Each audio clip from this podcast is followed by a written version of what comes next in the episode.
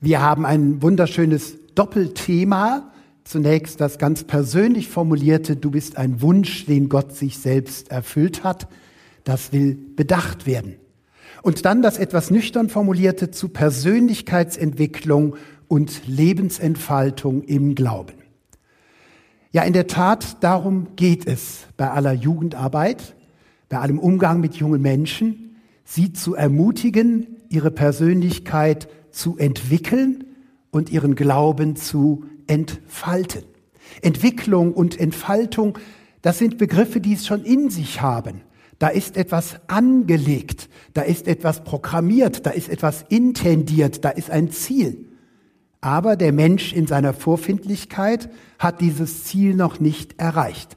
Da gibt es noch mehr, das Angelegte zu entwickeln und zu entfalten.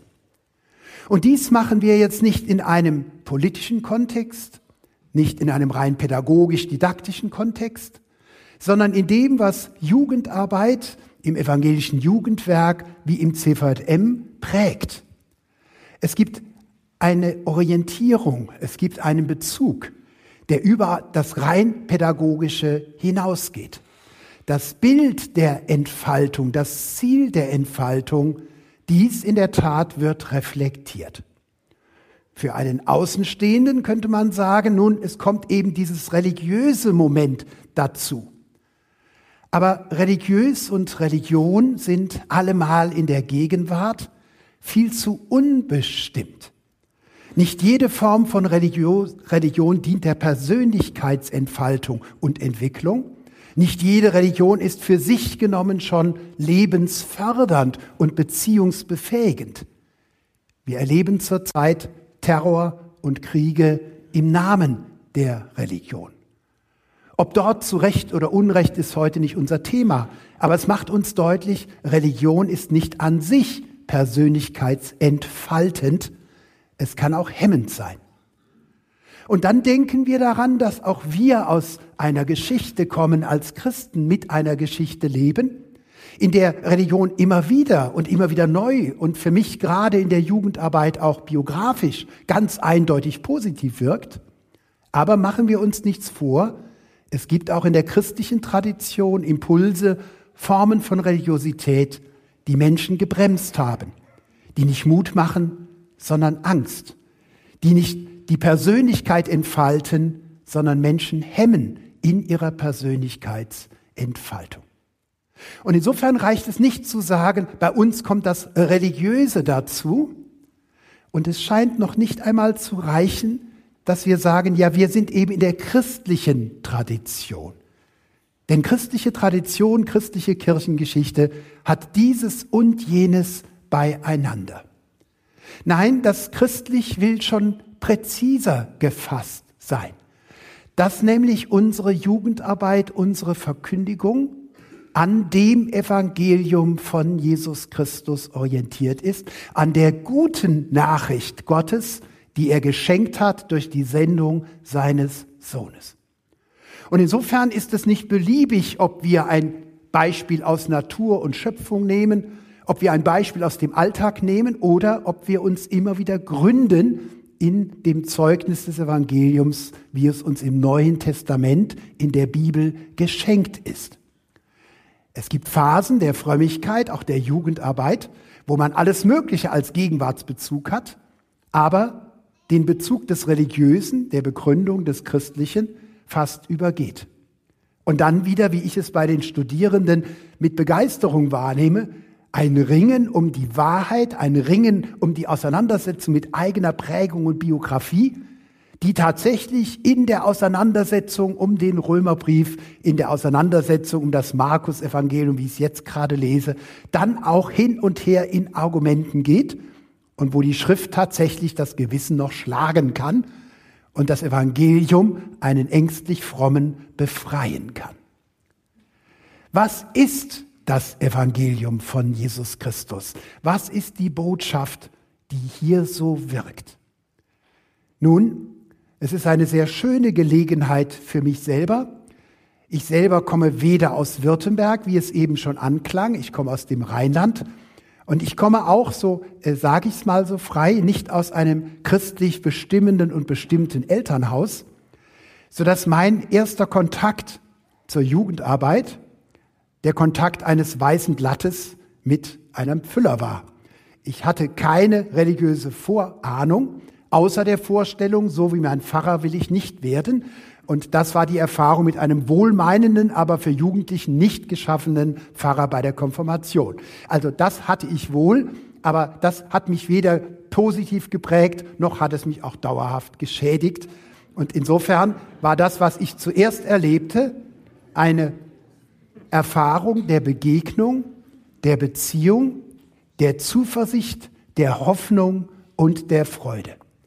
Als ich als Konfirmand nach der Konfirmation eingeladen wurde von einem Klassenkameraden, da kam ich in einen Kreis hinein, bei dem etwas anders war.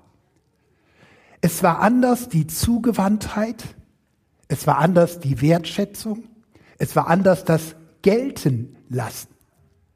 Es war anders die Aufmerksamkeit füreinander. Und dann für mich neu und anders, dass wir am Schluss uns orientierten und dann etwas zugesprochen bekommen hatten, das im Zuspruch zugleich zum Anspruch wurde. Das mich als Jugendlicher abholte und zugleich mir zeigte, du bist noch nicht vor der Wand, du bist noch nicht am Ende, du bist überhaupt erst am Anfang. In mir wurde Abenteuerlust und Neugierde geweckt. Dabei gestehe ich, dass meine erste Begegnung ein absoluter Worst Case war für die Leitung des Jugendkreises.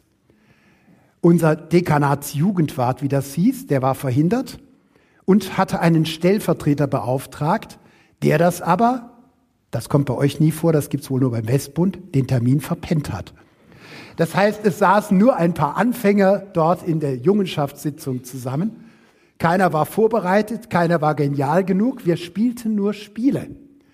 Monopoly und ich weiß nicht, welche Kartenspiele spielten wir an dem Abend. Und dann am Schluss hat sich noch einer ein kurzes Gebet angelehnt an ein Tischgebet, was anderes fiel ihm nicht ein, noch angehängt. Und dann alle gingen wir auseinander. Und mein Freund, ich weiß, blieb traurig auf der Treppe stehen, als wir rausgingen, sagt, gell, du kommst nicht wieder. Und ich sag doch, die erste Verkündigung von Evangelium, die mich erreichte als 14-, 15-Jähriger, war keine Andacht. Es war die Art, wie Zefert Emma miteinander spielten, wie sie gewannen, ohne zu triumphieren, wie sie verloren, ohne gekränkt zu sein wie sie sich einbezogen und wertgeschätzt haben. Es kamen dann auch bessere Andachten dazu. Unser Dekanatsjugendwart fand den Weg zurück in die Gruppe. Und ich wurde, und das ist Persönlichkeitsentwicklung, mit 15 gleich zum Mitarbeiter. Er schaute mich an und sagte mir mit 16, Hans-Joachim, du bist soweit, leite eine Jungschar. Er schaute mich an und sagte mit 17, wir haben am nächsten Woche Gottesdienst, halte du einen Teil der Predigt. Und ich hielt mit 17 meine erste Predigt. Und so habe ich lange bevor ich anfing zu studieren, selbstverständlich jedes Wochenende gepredigt, Gottesdienste gehalten, evangelisiert und Freizeiten gemacht. Das nenne ich für mich biografisch gelungene Persönlichkeitsentwicklung und Entwicklung und Entfaltung des Glaubens. Ein großer Dank an euch alle, die ihr Jugendarbeit macht und gemacht hat. Denke ich mir das aus meinem Leben weg? Ich weiß nicht, ob ich überhaupt gläubig wäre, ob ich mein Dorf je verlassen hätte, ob ich je etwas anderes an Persönlichkeitsentwicklung erfahren hätte, als eben den Beruf meiner Väter zu wählen, mein Häuschen zu bauen und eben ein Klein-, Mittel- oder Großbürger zu werden, aber noch kein Bürger des Himmelreichs. Danke an euch. Wie kommt das? Nun, es liegt daran, dass der Mensch geschaffen ist für ein Gegenüber. Dass der Mensch geschaffen ist für Gemeinschaft. Dass der Mensch geschaffen ist für Beziehung. Und dass sich ein Mensch nur, und ich sage nur, und nochmal nur, in Beziehung entfalten An den Rändern unseres Lebens ist es jedem evident. Die ersten neun Monate nach der Zeugung sind wir so auf das Wir, die Symbiose gar, natürlich noch einseitig mit der Mutter angewiesen. Dass es ganz klar ist, Persönlichkeitsentfaltung kann es nur in der Mutter und mit der Mutter geben. Und wenn wir älter werden und angewiesen auf Pflege und Fürsorge, dann merkt man wieder in Form des Angewiesenseins, dass wir doch wohl Beziehungswesen sind. Aber zwischendrin sind die Versuchungen der Ideologien unseres Alltags, der eigenen Karriere so groß, dass man meinen könnte, Persönlichkeitsentwicklung, das wäre eben etwas für das Ich, für das Subjekt. Wir entfalten uns und dieses Wir bedeutet dann in dem Fall das Ich, das sich entfaltet, weg von Familie, weg von Herkunft, weg von Jugendkreis, hin zu mir selbst. Als wäre der Weg zu mir selbst ein Weg, den ich ohne andere gehen könnte. Es ist das Faszinierende an dem biblischen Menschenbild, dass Gott den Menschen gar nicht anders wollte als in Beziehung, wie es heißt, als Ebenbild, als Gegenüber. Der Mensch findet sich selbst, indem er sich an Gott verliert. Der Mensch findet sein Ich indem er es in den Augen eines Du spiegelbildlich erkennt. Wie sehr das gilt, ist mir deutlich, seitdem ich dieses Thema das erste Mal so formuliert habe, wie wir es heute überschrieben haben. Du bist ein Wunsch. Und seitdem ich das das erste Mal formulierte, bin ich fasziniert und beklommen wie Menschen an diesem Thema leiden, sich freuen, aufbrechen und verzweifeln. Habe ich einen jungen Mann im Gespräch, der zu mir kommt und sagt, mir haben meine Eltern gesagt, du warst nie gewollt. Eigentlich wollten wir dich abtreiben, aber wir hatten Angst, das kriegen die anderen in der Stunde mit. Und dann haben wir dich halt auf die Welt gebracht. Gewollt bist du nicht. Das ist ein Fluch wie ein Mühlstein. Wie soll ein Mensch sich entwickeln und entfalten, wenn ihm gesagt wird, du bist nicht gewollt? In der Schweiz haben wir einen Vortrag mit anschließender Gruppenarbeit. Und eine Frau sagt mir, mit den anderen zusammen. Auf dem Sterbebett sagt mir meine Mutter, das muss ich dir noch sagen, bevor ich gehe, ich habe dich nie gewollt. Und diese Frau sagt, es fiel mir wie Schuppen von den Augen. Jahrzehntelang hatte ich eine bleierne Schwere in meinem Leben. Ich habe dies versucht und jenes. Sie sagt, sie hat Therapien beanspruchen müssen und wäre trotzdem nie so richtig frei geworden und mutig. Sie war nicht geliebt. Gesagt hat es die Mutter erst auf dem Todesbett. Aber gehört hat es die Tochter schon lange vor der Geburt. Wir brauchen es als Menschen, bejaht zu werden. Wir brauchen es, geliebt zu werden. Und das ist die Faszination von Liebe. Liebe schafft es tatsächlich, einem Menschen das Bewusstsein seiner Einzigartigkeit zu geben. Einem Menschen das Bewusstsein zu geben, dass er herausragend ist. Und wir können es ja so schön beobachten, wenn wir uns wahrhaftig daran erinnern, als wir das erste Mal Gemeinschaft hatten, als wir das erste Mal in einer Beziehung lebten, als wir Liebe erfahren haben in irgendeiner Form. Und wäre es bei den Großeltern oder wäre es eben in der Jugendarbeit. Wie plötzlich in uns Mut kam und Zuversicht. Ich habe mich als junger Mensch immer gefragt, warum haben unsere Eltern mitten im Krieg geheiratet? Das war doch Wahnsinn. Hätten die nicht warten können bis nach der Währungsreform 48, dann hätte es wenigstens zur Butter gereicht bei der Hochzeit. Nein, sie haben eben mitten in dem Chaos etwas gebraucht, an dem sie sich orientieren könnten. Sie haben geheiratet und zogen in den Krieg, damit sie die Kriegsgefangenschaft aushalten können. Denn das Einzige, was uns trägt und was uns durchhält, das ist Beziehung. Liebe vermag es einem Menschen zu vermitteln, dass er gewollt ist. Ein Mensch, der gewollt ist, kann sich entfalten. Ein Mensch, der gewollt ist, kriegt ein starkes Ich, ein so starkes Ich, dass er du sagen lernt, dass er selbst vergessen lieben kann. Was ist dann das Besondere an der Liebe Gottes? Das Besondere an der Liebe Gottes ist, dass er dieses Bewusstsein, nicht das Gefühl, das feste Bewusstsein, die Gewissheit der Einmaligkeit und der Einzigartigkeit nicht nur einem Menschen geben kann, wie ein Ehemann seiner Ehefrau und umgekehrt. Gott vermag Milliarden Menschen die feste Gewissheit zuzusprechen, für mich bist du einmalig wertvoll. Das ist die Botschaft, die Gott in seinem Sohn Jesus Christus uns gegeben hat. Er kam auf die Welt aus Liebe, nicht aufgrund von Illusionen. Denn Gottes Liebe ist nicht abhängig von äußeren Merkmalen. So wie jede echte Liebe von Eltern zu ihren Kindern, zwischen Freunden, in einem Jugendkreis, in einer Beziehung, in der Partnerschaft, in der Familie zu den Kindern, so wie jede echte Liebe nicht konditioniert ist an Bedingungen geknüpft, sondern dem Menschen selber gilt. Dem Menschen als Person und nicht seinem Wohlverhalten, nicht seiner Schokoladenseite. Ich habe in dieser Zeit der Jugendarbeit mit 15 das erste Mal das Evangelium mit meinem Herzen gehört, war schon längst Mitarbeiter und habe, weil wir einen Gastvortrag hatten, dann darauf aufzupassen, dass die mir zugeteilte Gruppe halbwegs anständig ist und uns nicht blamiert vor dem Gast von außen.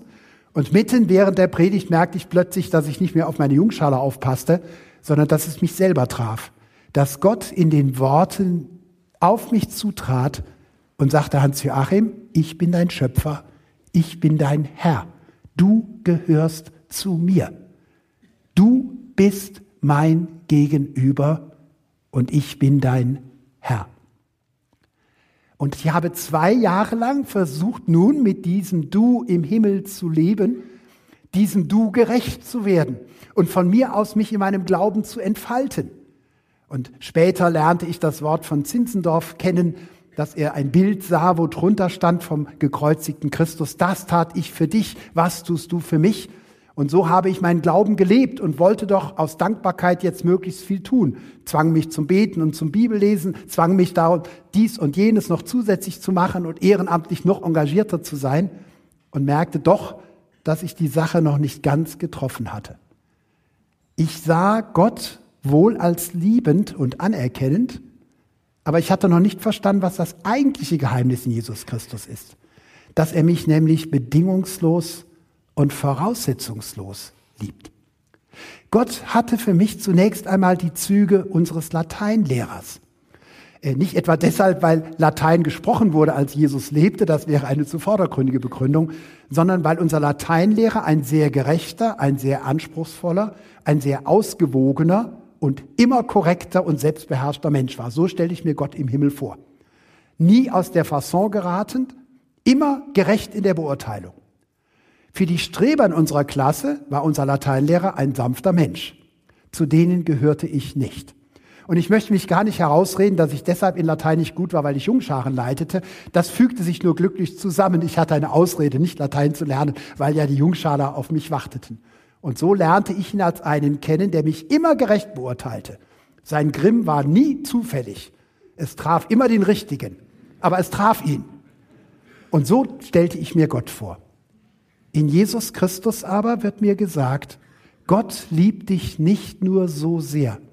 Er ist dir nicht nur so zugewandt, wie du ihm nun auch in Frömmigkeit, Gerechtigkeit, Engagement und Nachfolge entsprichst, sondern er hat dich schon geliebt, als du ihn noch nicht kanntest. Er hat dich schon geliebt, als du noch nicht nach ihm fragtest. Er hatte dich schon im Blick, als deine Eltern sich noch gar nicht kannten. Er hat dich schon erwählt, da gab es die ganze Erde noch nicht. Ein Thema, das in unserer spezifischen Tradition eher mit spitzen Fingern berührt wird und eher mit Verlegenheit behandelt, ist das Thema der Erwählung. Und dennoch ist in diesem Kontext nun der Gedanke der Erwählung das, was das eigentliche Geheimnis des Evangeliums auf den Punkt bringt. Und so lese ich aus dem unübertrefflichen Kapitel in Römer 8, 28 folgende. Wir wissen aber, Gott hilft denen, die ihn lieben, in allem zum Guten, das heißt zu ihrem endgültigen Heil. Denen, die ja nach seinem Ratschluss und damit nach seinem Willen und Entschluss berufen sind. Denn die er ausersehen hat, die hat er auch dazu vorherbestimmt, dem Bild und Wesen seines Sohnes gleichgestaltet zu werden, sodass er der Erstgeborene, das heißt als der Erste und in einzigartiger Stellung, unter vielen Brüdern und Schwestern sei. Die er aber vorherbestimmt hat, die hat er auch berufen. Und die er berufen hat, die hat er auch gerecht gemacht. Die er aber gerecht gemacht hat, die hat er auch verherrlicht. Das heißt, die lässt er an seiner Herrlichkeit teilhaben. Warum sitzen wir heute hier? Warum sind wir Christen geworden? Nun, ich habe am Anfang gesagt, ich habe mich für Christus entschieden. Und die Engel haben das im Himmel gehört und haben leicht mit ihren Flügeln gezuckt und haben gedacht, das lernt er auch noch korrekter zu formulieren. Ja, ich habe mich entschieden und ich habe nichts gegen Evangelisation und Mission. So habe ich seit meinem 17. Lebensjahr nichts getan, als zu evangelisieren und zum Glauben einzuladen. In Wahrheit tut aber nicht der Mensch den ersten Schritt. Es ist Gott, der den ersten, den zweiten und viele weitere Schritte tut, in Christus den entscheidenden, auf mich zu. Dass ich seiner Liebe entsprechen kann, dass ich in seiner Beziehung leben kann. Dazu musste Gott viele Schritte tun und weite Wege gehen zu mir in all mein Elend, das ich von meinen Vätern und Müttern mitbrachte, und in dem ich selber saß. Er ging jeden Schritt auf mich zu. Wir sind von Gott erwählt. Und wann immer ich in der Seelsorge mit Menschen zu tun habe, die biografische Verwerfungserfahrungen haben, die eben nicht geliebt waren und es sich dann nicht vorstellen können, dass im Himmel nun einer im Kontrast sein soll, der sie bejaht und liebt. Sie hängen immer an dem Punkt, woher soll ich wissen, dass ich erwählt bin? Und ich kann Ihnen sagen, du bist vollkommen von Gott geliebt. Und wenn du dich danach sehnst und wenn du das dir sagen lässt und wenn du das ergreifst, dann ist dein piepsiges kleines Ja der Beweis für deine Erwählung. Niemand kann Kyrios Jesus sagen, Herr ist Jesus, es sei durch den Heiligen Geist.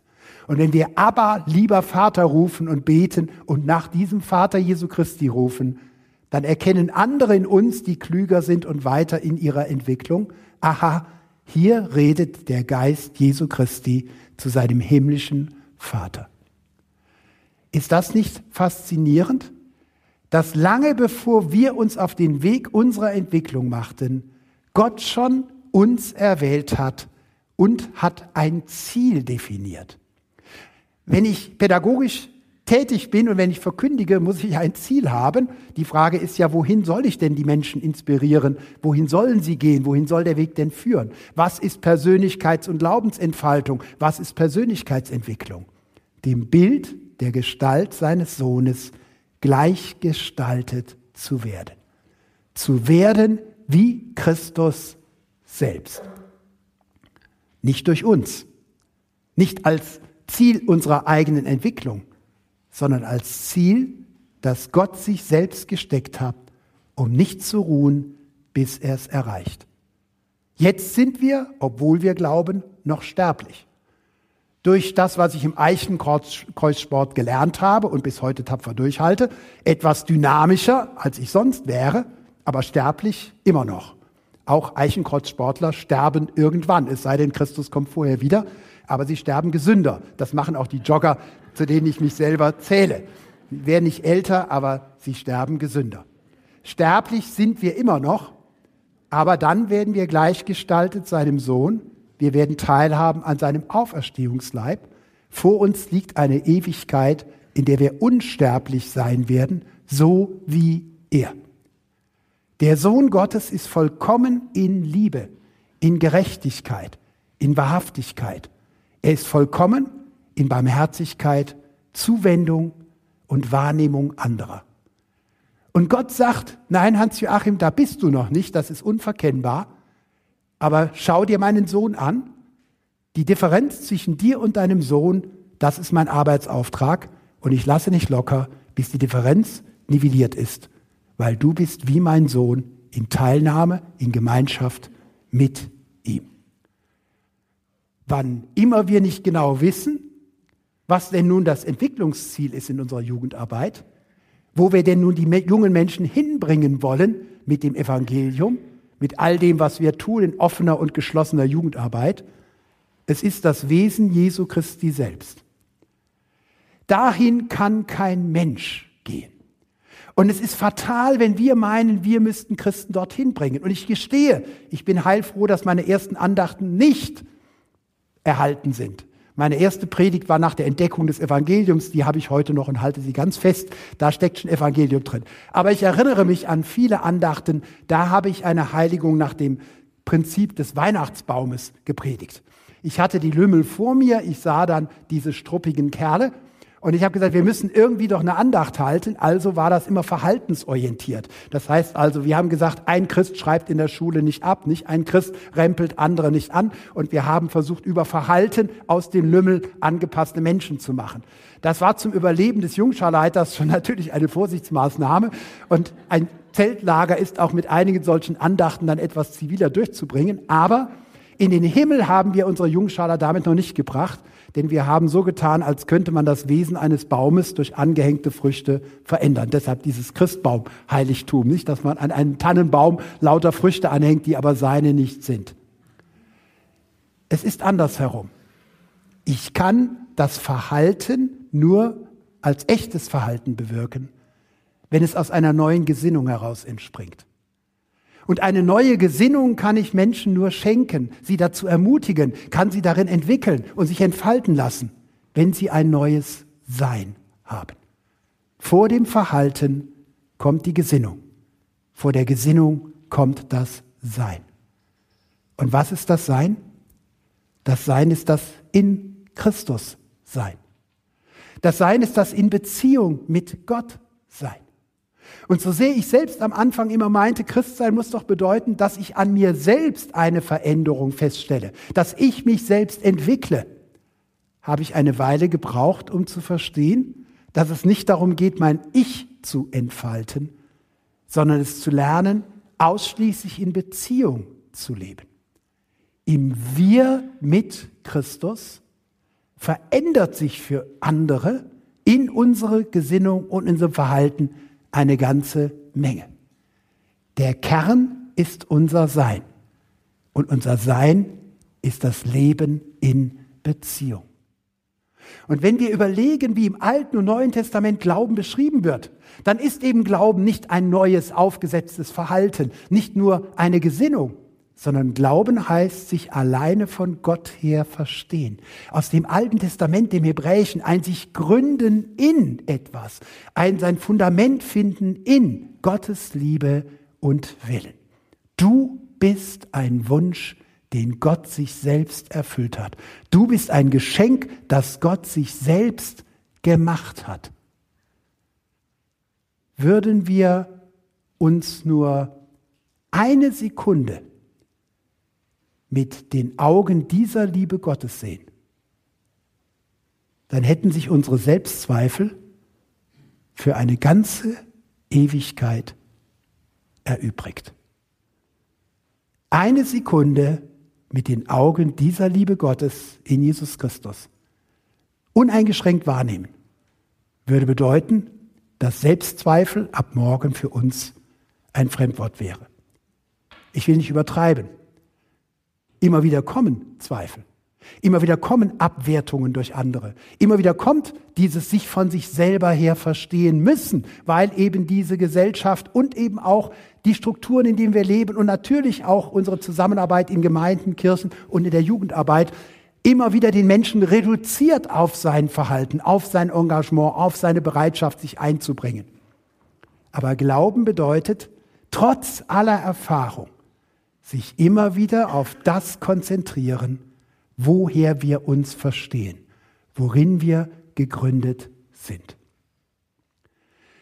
Es gab Zeiten, und da habe ich den Römerbrief lieben gelernt, da hatte ich keine anderen Christen, mit denen ich genau das gerade frisch entdeckte, euch jetzt mitgeteilte, austauschen konnten. Wenn ich denen gesagt habe, ich ringe darum, wie genau ist jetzt Glauben eigentlich zu verstehen, heißt das eigentlich Leben von Gott oder für Gott oder mit Gott. Da haben die nur gesagt, jetzt kommt er gleich in die Klapse, da in Scheuern, das war direkt nebenan. Nicht? Der hat ja Probleme, die kennen wir gar nicht. Nicht? Hauptsache, wir sind gesund. Nicht? Was denkt der denn? Da hatte ich nur zwei Freunde, mit denen ich theologisch richtig ringen konnte. Der eine hieß Paulus, der andere hieß Johannes. Das Neue Testament, das sind zwei Quellen. Und ich bin nicht zur Bibel gekommen, weil das bei uns Zwang war, stille Zeit zu machen, sondern weil ich es hier begründet fand, diese Entdeckung diesen Schatz, ich bin einmalig, weil Gott mich liebt. Da habe ich es schwarz auf weiß. Die zweite Säule aber ist, und das brauchen wir neben dem Evangelium, dem Neuen Testament, ich brauche Menschen, die mir das widerspiegeln und verstärken und in Erinnerung rufen. Weil ich eben noch nicht aus dem Himmel heraus mit den Augen Gottes mich selber sehen kann, weil es so viele andere Perspektiven auf mich gibt, auch meine Selbstperspektive eine andere ist. Und wenn ich recht überlege, was hat eigentlich bei mir den Durchbruch gebracht nun im Glauben, dass wirklich es zur Entfaltung und Entwicklung kam, dass es richtig explodiert ist, dann war es die Erfahrung, dass ich mit Menschen zusammen war. Das war ein kleiner Kreis, das war nicht die große Gruppe, in der ich das erste Mal wahrnahm, ich kann ich selber sein und wahrhaftig sein, ich kann Feigenblätter und Masken ablegen ich muss nicht den Überflieger spielen und den nochmal besseren, sondern ich kann einfach ich selbst sein. Und zu meiner Überraschung stellte ich fest, ich werde für die anderen nicht wertlos, sondern wertvoll. Trotz Schwachheit. Einfach nur in Wahrhaftigkeit. Nun, damit ihr jetzt keine falsche Rivalität zum Westbund bekommt, schon gar nicht zu den der vergangenen Jahrzehnte. Es war nicht so, dass diese Menschen für mich vollkommen waren oder sie sich vollkommen verhalten hätten.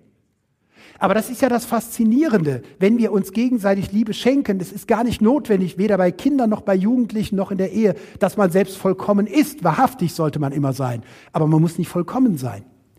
Aber es war genug, um mir Liebe anschaulich zu machen. Gottes Liebe ist ja vollkommen, aber wir sehen sie eben so oft nicht. Die menschliche Liebe ist unvollkommen, aber die kann konkret und greifbar werden. Für mich wurde Gottes vollkommene Liebe in Christus, die an sich unsichtbar ist, greifbar in der menschlichen Liebe der anderen, die unvollkommen waren, aber konkret. Was ist unsere Aufgabe? Was ist unsere Zukunft? Was ist unser nächstes Jahr? Dass wir alle uns so zentral, so wesentlich besinnend von Gott in Christus her verstehen, uns selbst lieben lassen und nicht locker lassen, bis wir verstehen, dass wir wirklich alleine aus seiner Liebe leben dürfen, seiner Bejahung, seiner Zukunft und der Erlösung unserer Vergangenheit durch ihn. Und dass wir dann frei von all dem Strubbeln von Egoisten, von Geltungssüchtigen, von Karrieristen, befreit von der Notwendigkeit, jeden Tag aus sich selbst zu begründen, unendlich viel Energie und Zeit frei haben für andere. Gott hat nicht nur einen Wunsch, den er sich gerne erfüllt. Er hat Milliarden Wünsche. Uns hat er offensichtlich schon überzeugt. Andere haben noch keine Ahnung davon. Lasst uns diese Erwählung und Berufung und Bestimmung, ihm gleich zu werden, ernst nehmen. Lasst uns ihn durch uns lieben. Und dann sind wir, ob wir noch ganz am Anfang unseres Lebens stehen und alles vor uns haben, oder unser irdisches Leben schon so etwas vom Gipfel aussehen, dann sind wir selber mitten im Prozess der Entfaltung und Entwicklung. Man ist mit 60 und mit 80 noch nicht am Ende. Wir sind alle erst am Anfang.